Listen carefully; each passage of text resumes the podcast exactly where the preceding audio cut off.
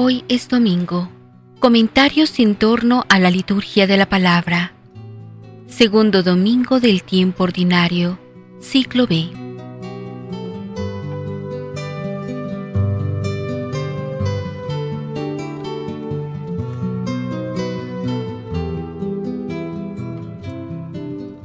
Desde el bautismo de Jesús y de dar testimonio sobre él, Juan el Bautista le transfiere dos de sus discípulos que a su vez llevan ante el Señor a Simón Pedro. Los primeros discípulos comienzan por escuchar la voz de Dios que les invita a seguir a Jesús, primero en la boca de Juan y luego del mismo Señor en la intimidad de su compañía. La escucha atenta y la vocación de Dios son temas constantes del Antiguo Testamento magníficamente descritos en la historia de la llamada del joven Samuel, modelo profético de los discípulos cristianos. Hasta el domingo sexto se leerá la primera carta del apóstol San Pablo a los Corintios. El apóstol argumenta la malicia de los pecados relacionados con la sexualidad a partir de la dignidad del cuerpo de los cristianos consagrados en la iniciación bautismal.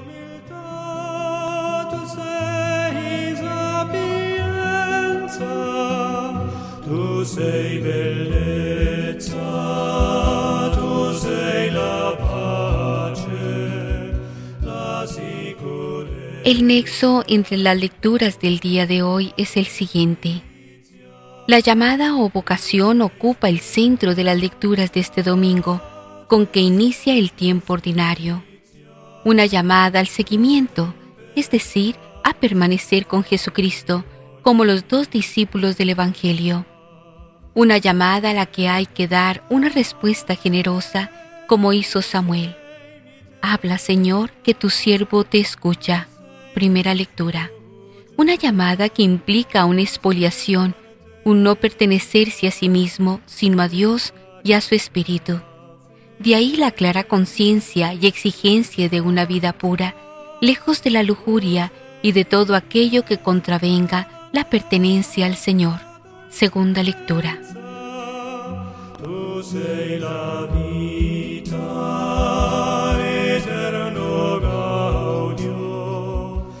La respuesta vocacional a Dios, que nos llama personalmente por nuestro nombre propio, centra la primera lectura de hoy con el sencillo relato de la llamada del profeta Samuel, así como en el Evangelio, que a su vez refiere la vocación de los primeros discípulos de Jesús de Nazaret. Dios nos llama de varias maneras. El bautismo nos capacita para escuchar la llamada de Cristo y en respuesta a esta llamada dar testimonio de Él. Nuestra actitud debe ser como la de Samuel. Habla, Señor, que tu siervo escucha. Escuchemos cuidadosamente la palabra de Dios que viene a nosotros en la celebración eucarística de este domingo.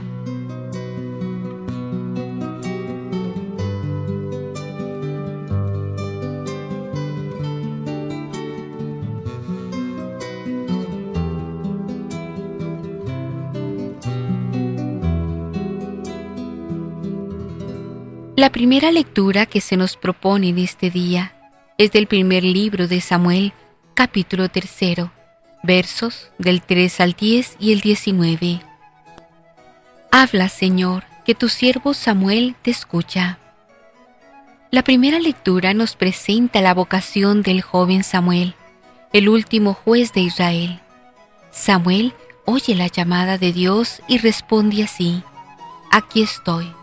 Como profeta que es Samuel, aprende a escuchar y atesorar la palabra de Dios. Nosotros también tenemos el privilegio de oír la palabra de Dios. Abramos nuestros corazones a esa palabra.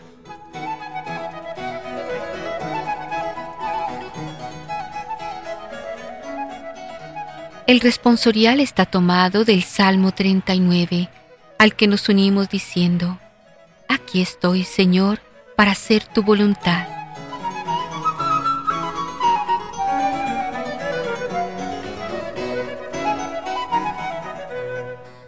La segunda lectura en la Eucaristía de este domingo es de la primera carta del apóstol San Pablo a los Corintios. capítulo sexto. Perícopa de la 13 a la 15 y de la 17 a la 20. Miembros de Cristo y Templo del Espíritu. San Pablo, escribiéndole a los Corintios, viene a recordarnos que nosotros somos miembros del cuerpo de Cristo y templos del Espíritu Santo. Debemos respetar nuestro cuerpo, porque éste, al igual que el de Cristo, resucitará y será glorificado.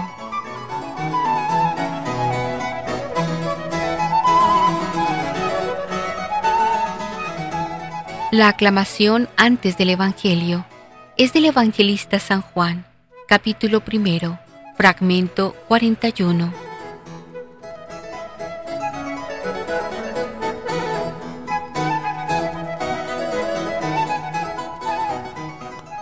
El sagrado Evangelio que hoy se proclama es del evangelista San Juan, capítulo primero, versículos del 35 al 42. Vieron dónde vivía y se quedaron con Jesús aquel día. La narración evangélica de hoy se abre con el testimonio que Juan el Bautista da sobre Jesús delante de sus dos discípulos, Andrés y Juan ellos escuchan y responden, buscan y siguen. Dan testimonio de haber encontrado ya personalmente a alguien y al fin escogen quedarse con Jesús, a quien su maestro llama Cordero de Dios.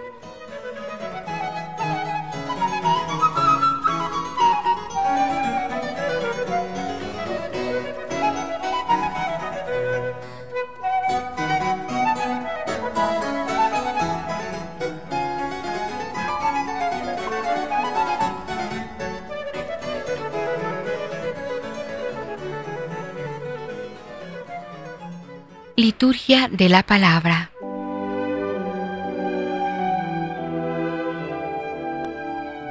Antes de las lecturas, invoquemos al Espíritu Santo para que nos ayude a orar con la palabra de este domingo.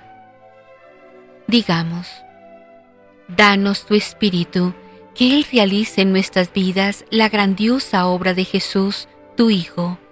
Amén. Ahora sí hagamos nuestras lecturas.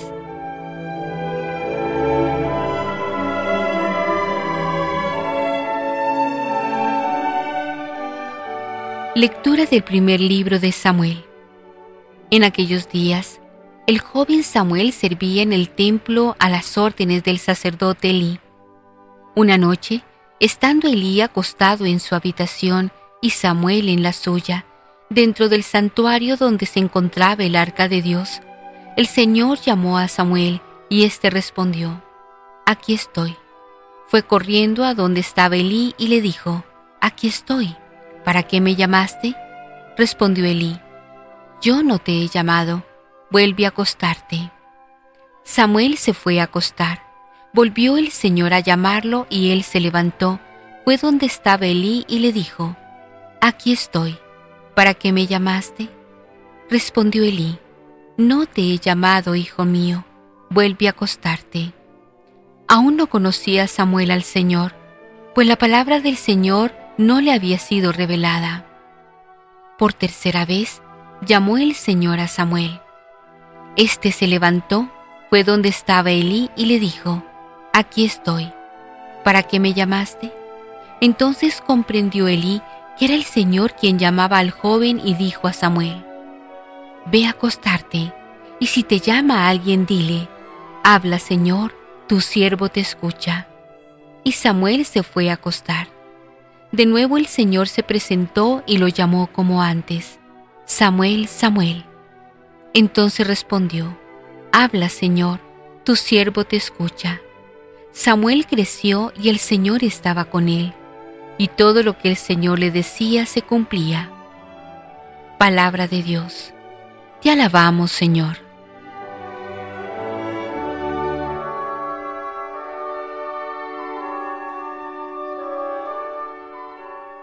Aquí estoy, Señor, para hacer tu voluntad. Esperé en el Señor con gran confianza. Él se inclinó hacia mí y escuchó mis plegarias Él me puso en la boca un cántico nuevo, un himno a nuestro Dios. Aquí estoy, Señor, para hacer tu voluntad. Sacrificios y ofrendas no quisiste, abriste en cambio mis oídos a tu voz. No exigiste holocaustos por la culpa, así que dije, aquí estoy. Aquí estoy, Señor, para hacer tu voluntad. En tus libros se me ordena hacer tu voluntad. Esto es, Señor, lo que deseo, tu ley en medio de mi corazón. Aquí estoy, Señor, para hacer tu voluntad. He anunciado tu justicia en la gran asamblea no he cerrado mis labios, tú lo sabes, Señor. Aquí estoy, Señor, para hacer tu voluntad.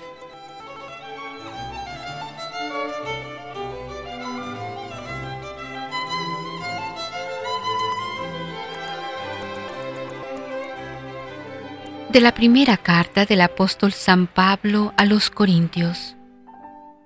Hermanos, el cuerpo no es para fornicar, sino para servir al Señor, y el Señor para santificar el cuerpo. Dios resucitó al Señor y nos resucitará también a nosotros con su poder.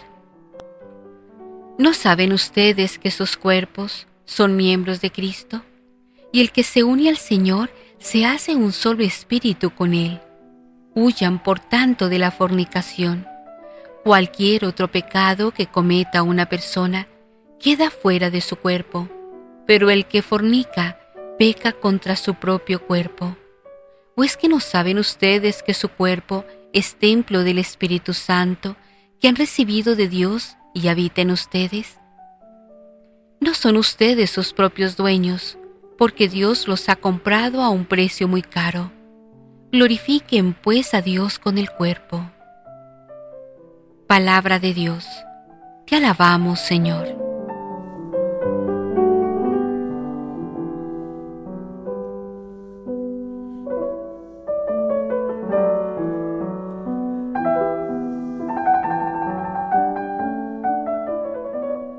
Aleluya, aleluya. Hemos encontrado a Cristo el Mesías. La gracia y la verdad nos ha llegado por Él. Aleluya.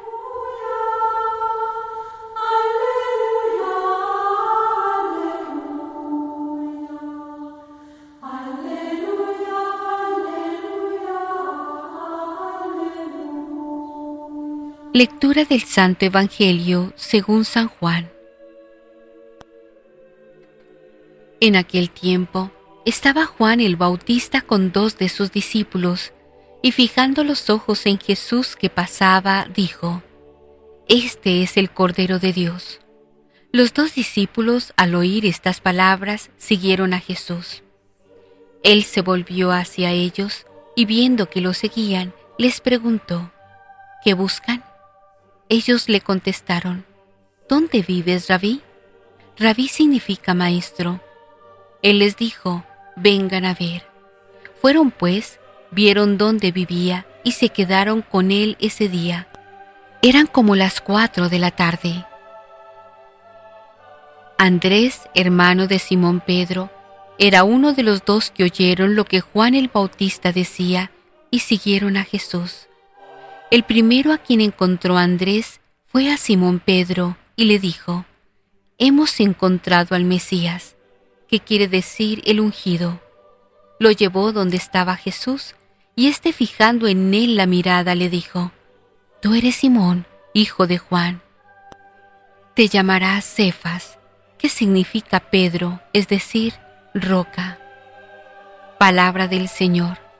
Gloria a ti, Señor Jesús.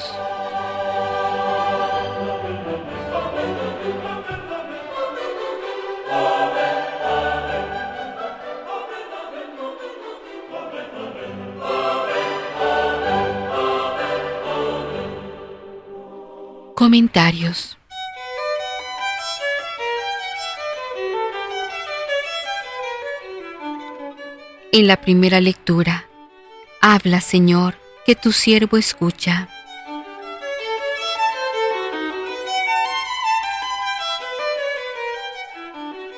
Samuel es la figura clave del Antiguo Testamento. Es una tesis que se podría defender. Nosotros nos vamos a conformar con decir que es una de las figuras más señeras, figura polifacética, sacerdote, profeta y juez. Vive un momento de transición y es el encargado de protagonizarla.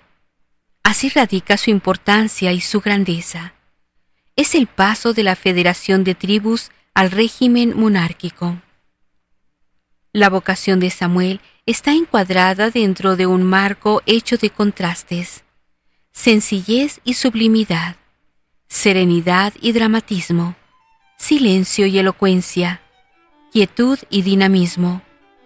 Uno se encuentra a gusto en este clima y el texto se deja saborear.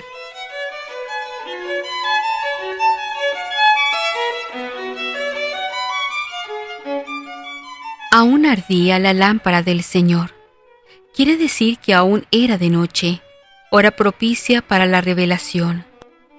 Cesa el ruido de las cosas, descansan los sentidos del cuerpo y se alertan los del alma. Por tres veces, y todavía una cuarta, Yahvé llamó a Samuel. El niño creía que era la voz de Elí y acudía junto a él. El anciano sacerdote de Silo cayó finalmente en la cuenta de lo que ocurría y puso a Samuel en presencia del Señor. Por contraste, el llamamiento de Samuel evoca la vocación de Isaías. También ésta tuvo lugar en el santuario, pero en el de Jerusalén, en medio de una teofanía llena de solemnidad. Isaías 6. Samuel evoca a sí mismo por muchos capítulos la figura del Bautista, y de hecho estos paralelismos se hallan subrayados por el Evangelio de la infancia de San Lucas. 1.7, 15, 17, 25. En ambos casos nos encontramos en ambiente sacerdotal y ambas anunciaciones tienen lugar en el santuario. En uno y otro caso, las madres son estériles y los dos niños son consagrados al nazareato. Posiblemente, el paralelismo más profundo radica en que uno y otro tienen la misión de anunciar una nueva etapa de la historia de la salvación. El Bautista es el último de los profetas y anuncia la plenitud de los tiempos. Samuel es el primero de los profetas y anuncia y consagra los comienzos de la monarquía presididos por la dinastía davídica, de la cual habría de nacer el Mesías.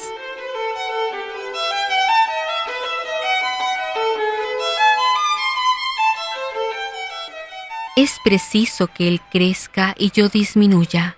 Juan 3:30. Estas palabras del Bautista son perfectamente aplicables a Samuel. Samuel, él y sus dos hijos renunciaron al título de juez para dar paso a la monarquía.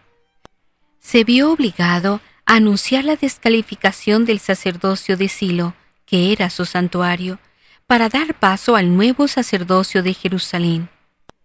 En resumen, Samuel hubo de sufrir el desgarro que supone romper con toda una época que se ama y que se va, y hubo de sufrir todo el dolor que lleva consigo el alumbramiento de una etapa nueva.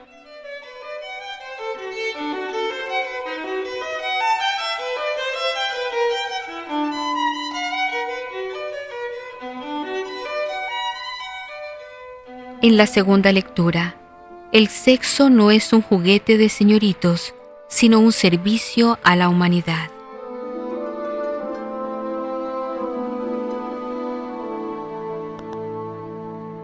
Pablo aquí reproduce la doctrina de los gnósticos libertinos que dice, todo lo que se refiere a la vida corporal no tiene importancia para la vida espiritual y el destino del alma. Por tanto, los excesos sexuales no pueden manchar el espíritu, único heredero del reino de Dios. Pablo contesta refiriéndose a la vieja doctrina de la creación así. El cuerpo interesa directamente a Dios que lo creó. Aún más, la relación del cristiano con el Señor incluye esencialmente una referencia a la resurrección corporal. Romanos 6, 3, 4. Una vez más se pone de manifiesto el materialismo cristiano, o sea, la atención del creyente a la realidad total del hombre, concretamente a su dimensión temporal. Por eso precisamente no le puede ser indiferente el uso del sexo, ya que habrá de estar encausado hacia una realización plena de la persona humana total. Y así, paradójicamente, una mística materialista implica una moral mucho más severa una mística espiritualista, como era la de los gnósticos libertinos, hijos legítimos del dualismo platónico. Pero Pablo va más adelante y hace una clara alusión a la prostitución cúltica o hierodulía, practicada sobre todo en Corinto, en cuyo templo de Afrodita servían mil prostitutas sacras. Los fieles se unían sexualmente a la prostituta sacra para comunicar con la divinidad que ella representaba. Esta práctica pagana, a más del pecado de intemperancia, al que directamente no se refiere Pablo, era una manifiesta apostasía. Los cristianos son templos del Espíritu Santo y están unidos a Cristo. Esta unión a Cristo supone que Cristo es Dios, ya que le contrapone a la unión con la falsa divinidad. Pecar contra su cuerpo no se refiere al pecado materialmente sexual, sino al pecado de idolatría. La prostitución sacra destruía la misma esencia del ser cristiano. Los demás pecados manchan el ser cristiano, el soma, pero no lo destruyen.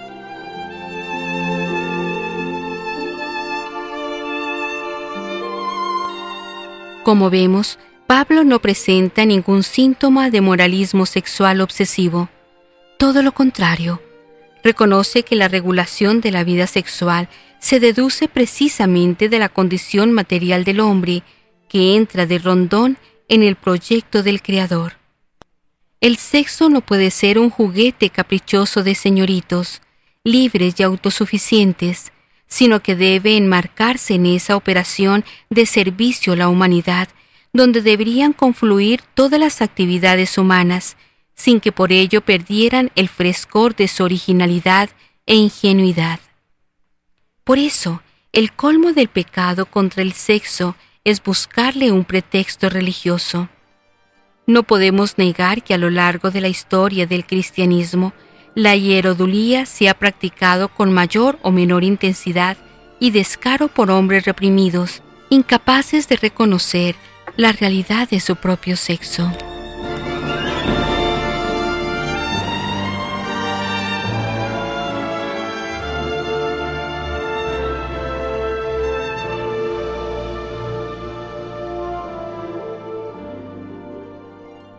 En el Evangelio, primera palabra de Jesús.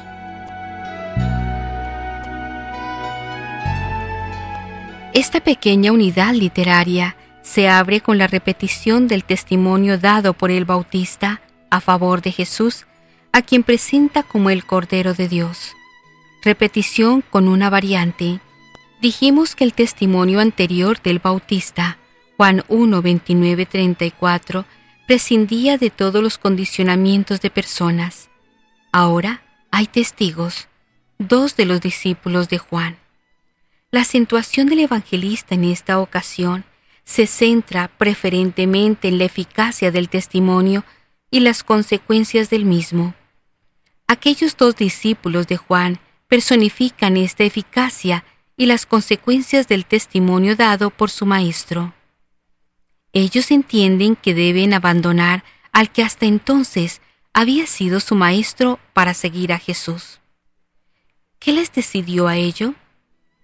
Aquí parecen faltar los presupuestos psicológicos a los que hoy damos tanta importancia. Estamos sencillamente ante la convicción profunda de la fe. Ellos han captado todo el significado que en el título Cordero de Dios va implicado.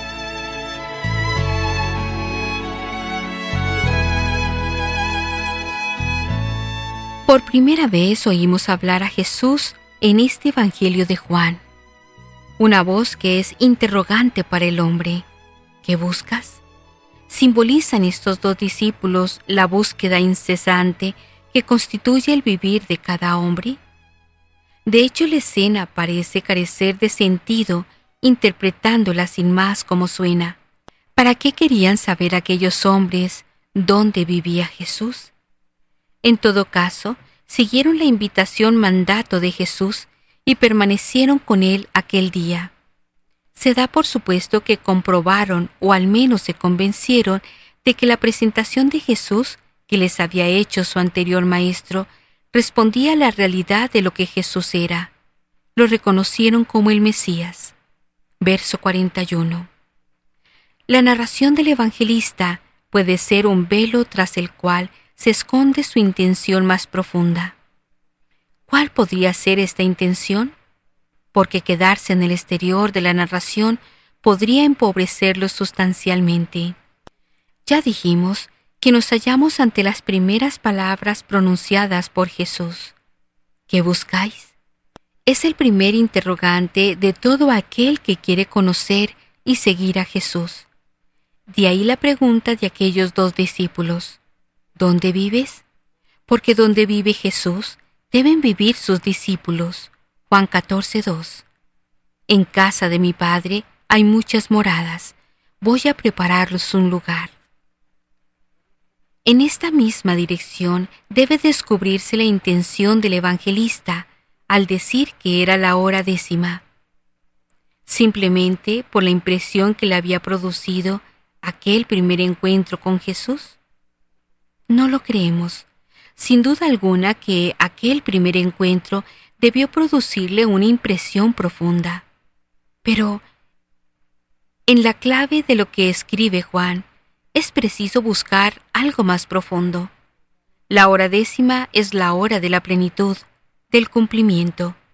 Es el número diez que tanta importancia tiene en el Antiguo Testamento, en el judaísmo, entre los pitagóricos y en la gnosis. Número perfecto según Filón de Alejandría. Jesús es la plenitud. Quien busca, en él encontrará la respuesta con toda su plenitud a su búsqueda. Jesús como plenitud de la revelación, como el único revelador.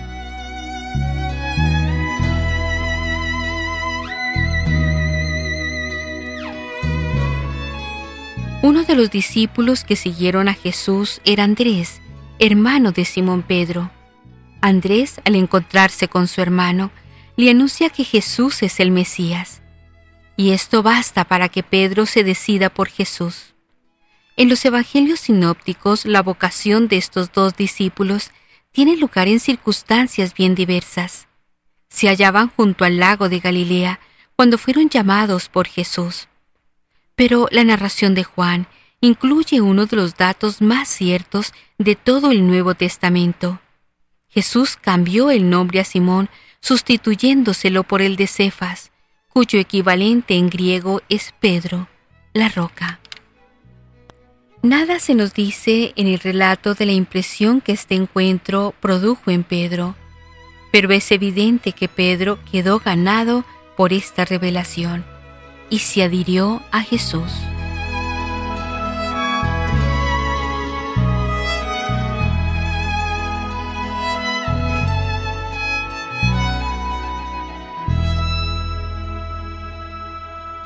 Ecos de la Palabra.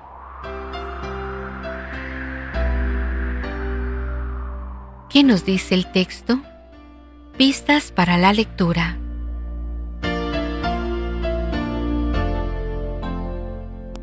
San Juan Bautista preparaba al mundo de su época y de su región para el momento de la revelación de Jesucristo, el Mesías prometido, esperado por el pueblo de Israel que se revelara públicamente. El bautista predicaba la conversión, el cambio de vida, y el bautismo que impartía era un bautismo de conversión. Era como la aceptación de la conversión que se realizaba en aquellos que, motivados por su predicación, deseaban cambiar de vida. En esta preparación del camino del Mesías, San Juan Bautista predicaba, bautizaba y además tenía algunos discípulos. En el Evangelio de San Juan capítulo 1, versos del 33 al 42, San Juan Bautista nos ha dado esta bellísima revelación. Yo no lo conocía, a Jesús el Mesías prometido, pero Dios que me envió a bautizar con agua, me dijo también, verás al Espíritu bajar sobre aquel que ha de bautizar con el Espíritu Santo, y se quedará en él. Y yo lo he visto, por eso puedo decir que este es el Hijo de Dios. Ahora, nos dice el Evangelio de hoy lo que sucedió al día siguiente de esta confesión. Estaba Juan Bautista con dos de sus discípulos, Andrés y Juan, y al ver que Jesús iba pasando les dijo, Este es el Cordero de Dios. Cuando los dos discípulos oyeron al precursor del Señor identificar a Jesús como el Mesías, tan esperado por el pueblo de Israel, lo buscaron para seguirlo. Ellos sabían de quién se trataba, pues eran discípulos de San Juan Bautista que los había preparado para la venida del Mesías. De allí que inmediatamente siguieron a Jesús.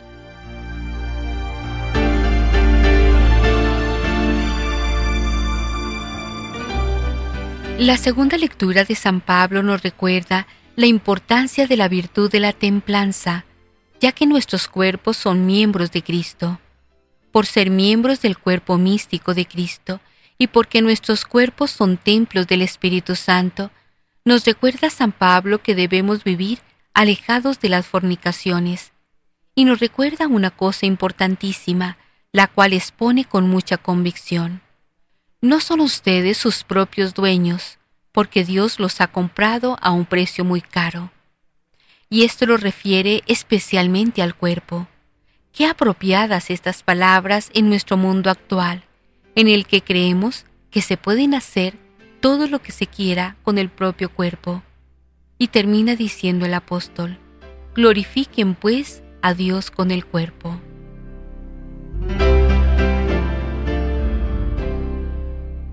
En la primera lectura vemos al joven Samuel siendo llamado por Dios, pero Samuel no reconocía al Señor Creía que quien lo llamaba era el sacerdote Elí, a quien servía en el templo. A la tercera llamada Elí comprende que es el Señor quien está llamando a Samuel, y le instruye a responder a Dios con aquella bellísima frase tan útil en la oración. Habla, Señor, que tu siervo escucha. Y nos dice esta lectura que el Señor estaba con Samuel, y todo lo que el Señor le decía se cumplía es el sacerdote Elí quien instruye a Samuel para conocer la voz del Señor y para entregarse a Dios. Sucede algo similar con San Juan Bautista y sus discípulos. La actitud del precursor no puede ser más elocuente. San Juan Bautista muestra el Mesías a sus seguidores. Este es el Cordero de Dios. Y luego él mismo desaparece. ¿Cuál es la enseñanza de este episodio? En el apostolado y en la evangelización debemos mostrar continuamente a Jesús a los demás, y no podemos estar mostrándonos nosotros mismos. ¿Qué significa esto? Significa que para ser reales portadores y mostradores de Jesús, debemos, como el Bautista, desaparecer también nosotros. Todo cristiano es llamado a seguir a Cristo en la santidad y en el apostolado y en la evangelización, pero también en las actividades religiosas y también en otras menos importantes. Y en esto corremos el riesgo de querer lucirnos, de buscar poder, de pretender ser apreciados por lo que hacemos. Pero la enseñanza de San Juan Bautista es crucial. Debemos disminuir para que el Señor crezca. Debemos opacarnos para que el Señor brille. Debemos desaparecer para que el Señor se muestre. Debemos escondernos para que sea el Señor el único que luzca. Así otros podrán reconocer a Jesús como el Salvador y seguirlo como lo siguieron Juan y Andrés. Ellos ni lo pensaron. Enseguida comenzaron a caminar detrás de Jesús. Y éste al ver que lo seguían, les pregunta, ¿qué buscan? Ellos quieren conocer al Mesías y él les pregunta sobre sus intenciones, porque de nada vale seguir al Mesías si no estamos dispuestos a entregarnos a él del todo. Ellos le preguntan, ¿dónde vives? En realidad querían saber dónde buscarlo, cómo reunirse con él, cómo conseguirlo en algún momento posterior. Pero Jesús los sorprende, pues de una vez los invita a venir. Nos dice en su Evangelio que uno de estos dos discípulos, Juan, nos relata que esto sucedió a las cuatro de la tarde y que se quedaron con Jesús el resto del día.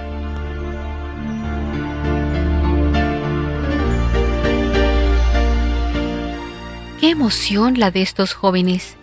Ya no era otro hablándoles del Mesías, era el mismo hablándoles y enseñándoles. Y luego ellos hacen lo mismo que San Juan Bautista.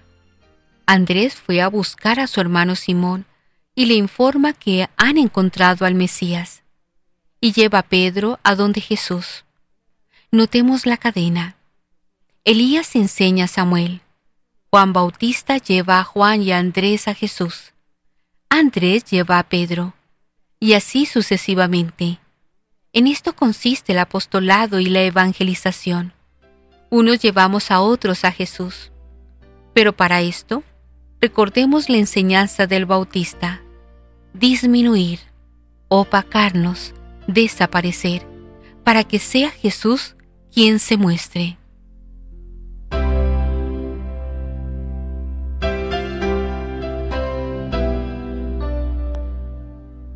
En sentido estricto, con este domingo, comenzamos el ciclo B del tiempo ordinario durante el año. Vamos a leer especialmente el Evangelio según San Marcos. Pero hoy la liturgia comienza el ciclo con un episodio tomado del capítulo primero del Evangelio según San Juan.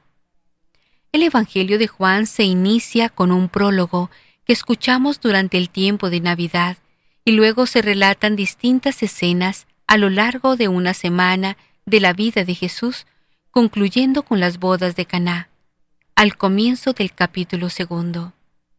El Evangelio que hoy compartimos está tomado del tercer día de esta primera semana de Jesús en el Evangelio de Juan. Es muy importante esta escena de transición donde se pasa del Antiguo al Nuevo Testamento. Juan Bautista reconoce en Jesús el Mesías esperado, y por esto no retiene sus discípulos para sí, sino que los orienta hacia Jesús.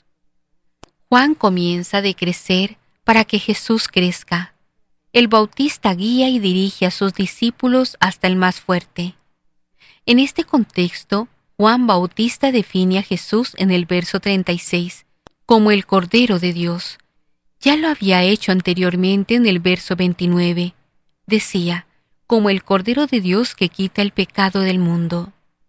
La palabra Cordero evoca en Israel de la época de Jesús la idea de sacrificio, donde este animal, ganado menor, era utilizado para los diversos sacrificios y recordaba los grandes sacrificios en la historia del pueblo.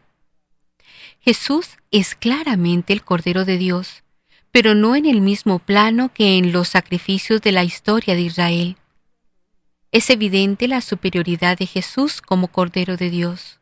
Su venida, de hecho, suprime por parte de Dios la necesidad de los ritos antiguos, puesto que Él mismo ofrece y es la víctima perfecta que da la reconciliación plena y total a los hombres y mujeres con Dios.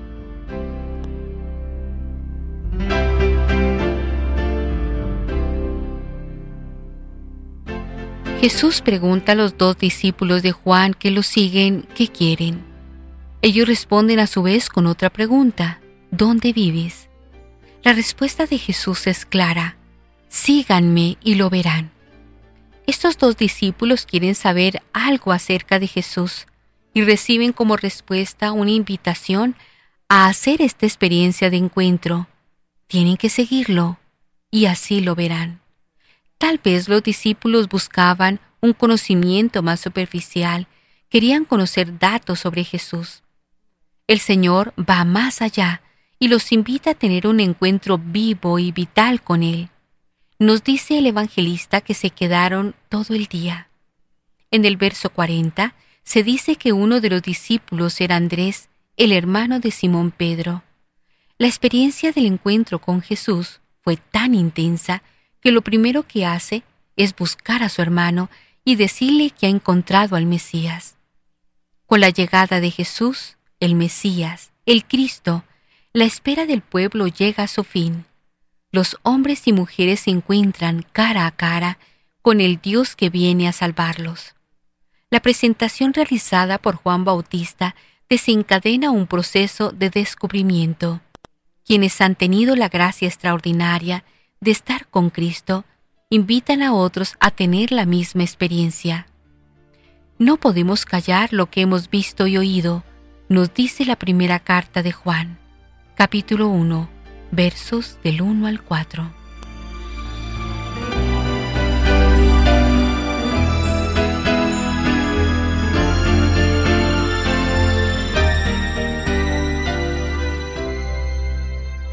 Para tener presente.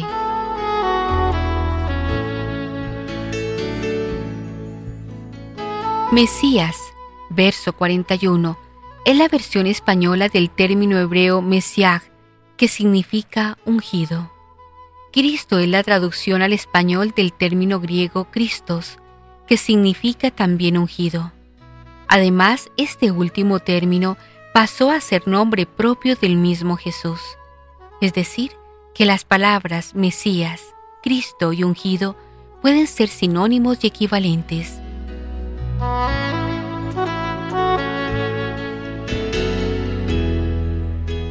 Otros textos bíblicos para confrontar. Mateo 4, 18, 20. Marcos 1, 16, 18. Mateo 16, 18.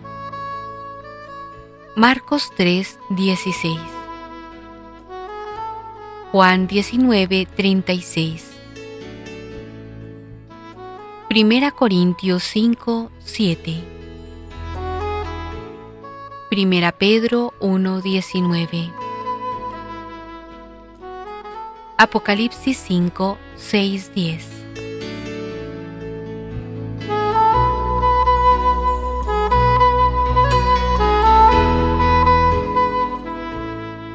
¿He comprendido el texto? ¿Hemos comprendido el texto? Vamos a ver.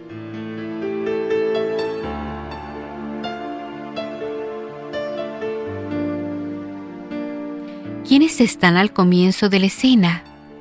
¿Quién pasa por allí? ¿Cómo presenta Juan el Bautista a Jesús? Comparar esta presentación con Juan 1.29. ¿Qué hacen los discípulos cuando escuchan las palabras de Juan? ¿Qué hace y dice Jesús en un primer momento? ¿Qué le preguntan los discípulos a Jesús? ¿Qué le responde el Maestro? ¿Qué hacen entonces los discípulos? ¿Quién era Andrés y qué hace inmediatamente después de tener esta experiencia de encuentro con Jesús? ¿A quién lleva Andrés ante Jesús? ¿Qué le dice Jesús a Simón?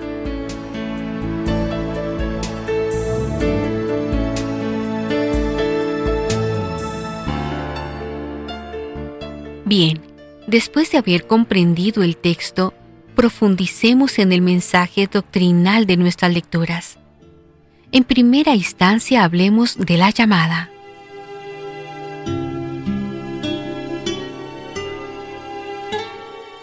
En el origen de la concepción cristiana está la realidad de una llamada.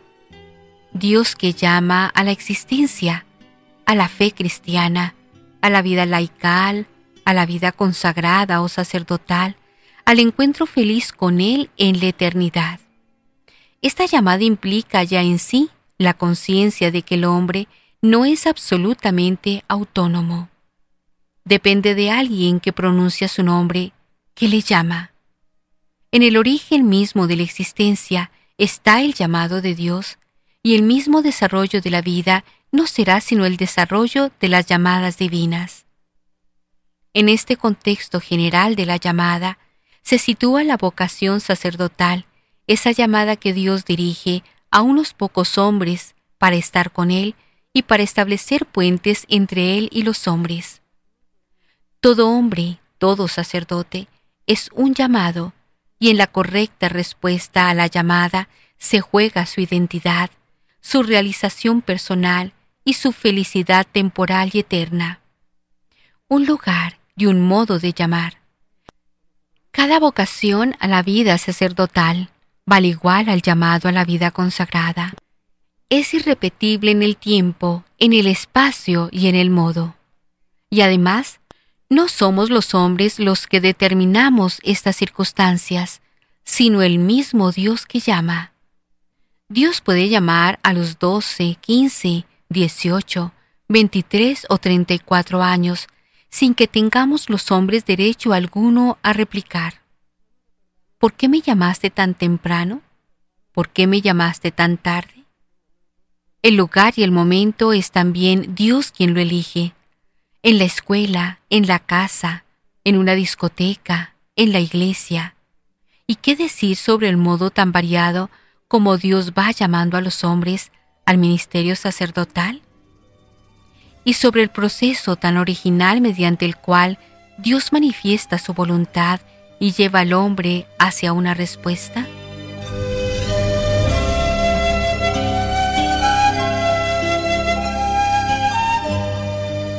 Esto que hemos dicho anteriormente nos lleva a profundizar en algunos aspectos de este llamado.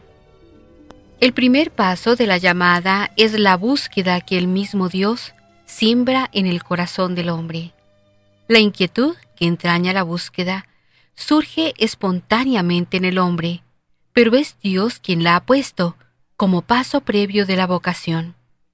Así la llamada divina aparece, a los ojos del hombre, como una desembocadura de su inquietud y de su búsqueda. A los dos discípulos que iban tras él junto a la ribera del Jordán, Jesucristo les pregunta, ¿Qué buscáis? No buscarían si Dios no hubiese metido en ellos el deseo de buscar, pero la búsqueda misma es algo personal, intransferible, es ya una primera respuesta. A quien de alguna manera busca, Dios no le llama, al menos de modo ordinario, por vía directa, sino a través de las mediaciones humanas. Elí fue el mediador entre Dios y Samuel. Jesús lo fue entre Dios y los primeros discípulos. Para el cristiano, la iglesia, que es el lugar de la salvación, es también el lugar de la mediación. Es en ella y a través de ella que Dios continúa llamando a los hombres. Una llamada al sacerdocio al margen de la iglesia es inconcebible.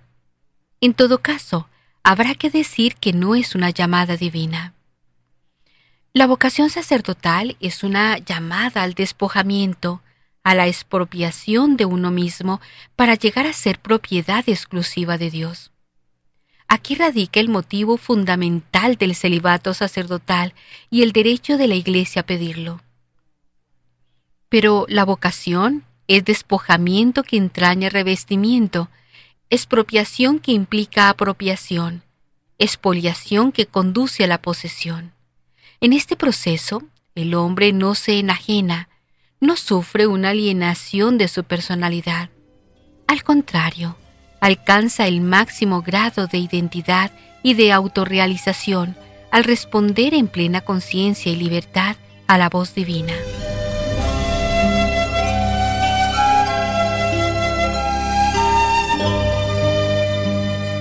Hay dos puntos más para desarrollar. El primero, hay que tener respuestas audaces. En nuestro mundo, en nuestro ambiente, Dios continúa llamando al sacerdocio y a la vida consagrada, como lo ha hecho a lo largo de la historia de la salvación. Sin embargo, se constata un descenso muy notable en el número de respuestas afirmativas, y consiguientemente en el número de vocaciones sacerdotales, aunque en el último decenio la flexión descendente se ha detenido y parece que comienza de nuevo un movimiento ascendente en el número de vocaciones. Si bien hay factores culturales e históricos que han podido influir y son de todos conocidos, no pensamos que los cristianos estemos exentos de cierta responsabilidad en todo este asunto. Quizá no hemos hecho lo suficiente o incluso hemos hecho muy poco para promover, renovar y reavivar nuestra fe después del gran acontecimiento eclesial que fue el Concilio Vaticano II. Tal vez hemos pensado que las vocaciones es cuestión de la que se deben interesar los sacerdotes, y si son sacerdotes, piensan que son responsabilidad de la pastoral vocacional. El ambiente en que crecen los jóvenes hoy en día requiere de respuestas audaces y contracorriente. La comunidad parroquial diocesana debe sostenerles y apoyarles en tales respuestas. Está en juego el futuro de la comunidad creyente y de la misma Iglesia. Con la ayuda de todos, la audacia de la respuesta será más sólida y convincente.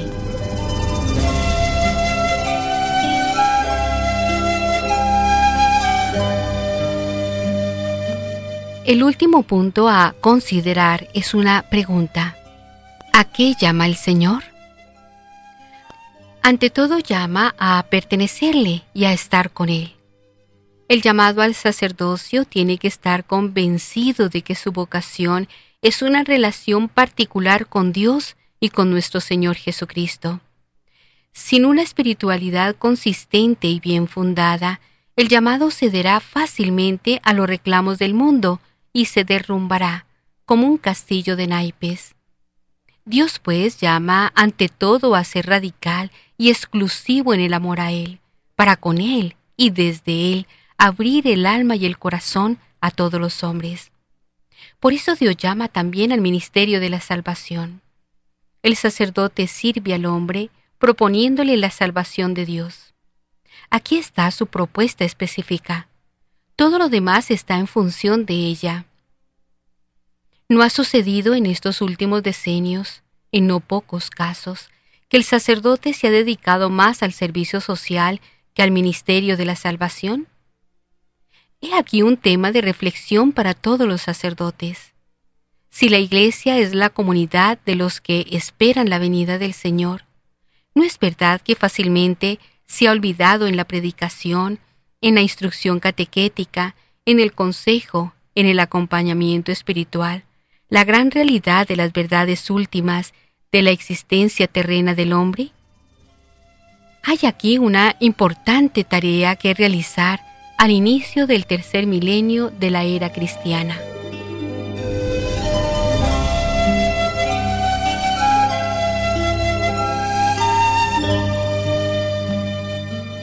Es el momento de meditar la palabra de Dios. ¿Qué me dice el texto?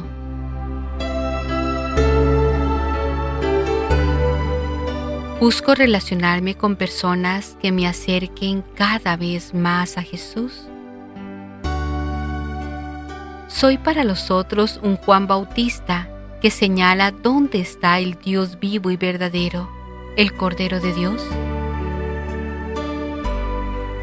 ¿Qué significa para mí hoy que Jesús sea el Cordero de Dios? ¿Cómo impacta en mi vida ese momento de la Eucaristía donde el sacerdote presenta a Jesús como el Cordero de Dios que quita el pecado del mundo? Yo, ¿qué le respondería hoy a Jesús si Él me pregunta qué quiero, qué deseo? Me animo a preguntarle a Jesús, ¿dónde vive, dónde habita? En definitiva, ¿dónde está de manera particular para encontrarse conmigo? ¿En qué momentos? Me animo a hacer la experiencia del encuentro con el Maestro. ¿Tengo ganas de pasar todo un día con Él? Priorizo el encuentro vital con el Señor, ¿O prefiero solo llenar mi cabeza con datos y doctrinas? La experiencia de encuentro con Jesús me transforma en un comunicador de su presencia a los demás hermanos o hermanas. ¿A quién o a quienes de manera particular debo contarles hoy que he encontrado al Mesías, al Cristo?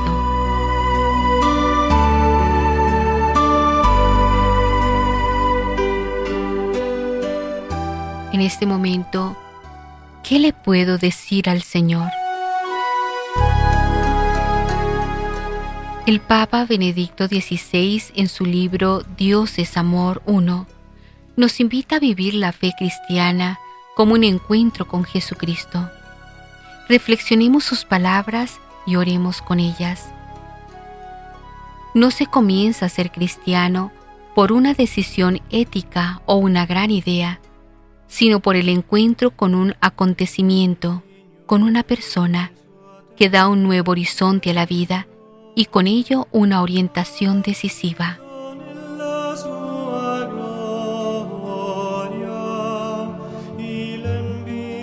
Demos un paso más en nuestra reflexión. Contemplemos la palabra. ¿Cómo interiorizo el mensaje?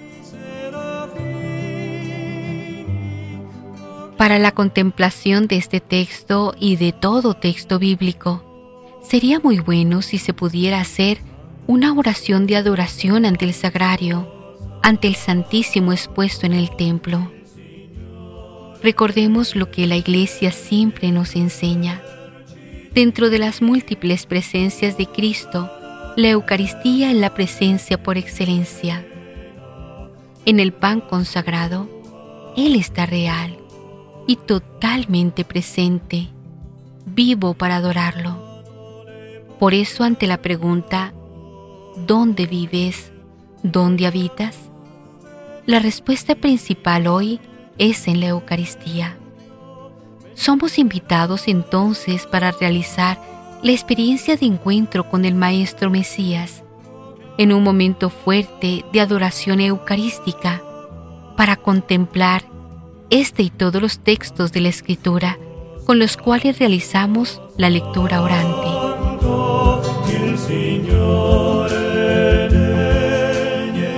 Pero esta palabra de Dios no puede quedar solamente en mí, así que vamos a la acción.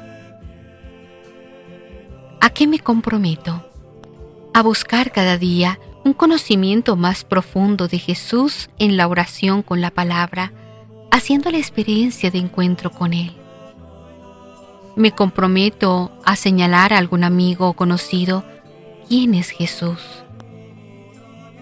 Me comprometo a tener una actitud misionera dando a conocer dónde habita el Mesías, el Cristo. Me comprometo por último a proponerle a los integrantes de la comunidad, del grupo, de los amigos, la realización de un retiro para vivir la experiencia de Andrés y el otro discípulo. Feliz domingo para todos.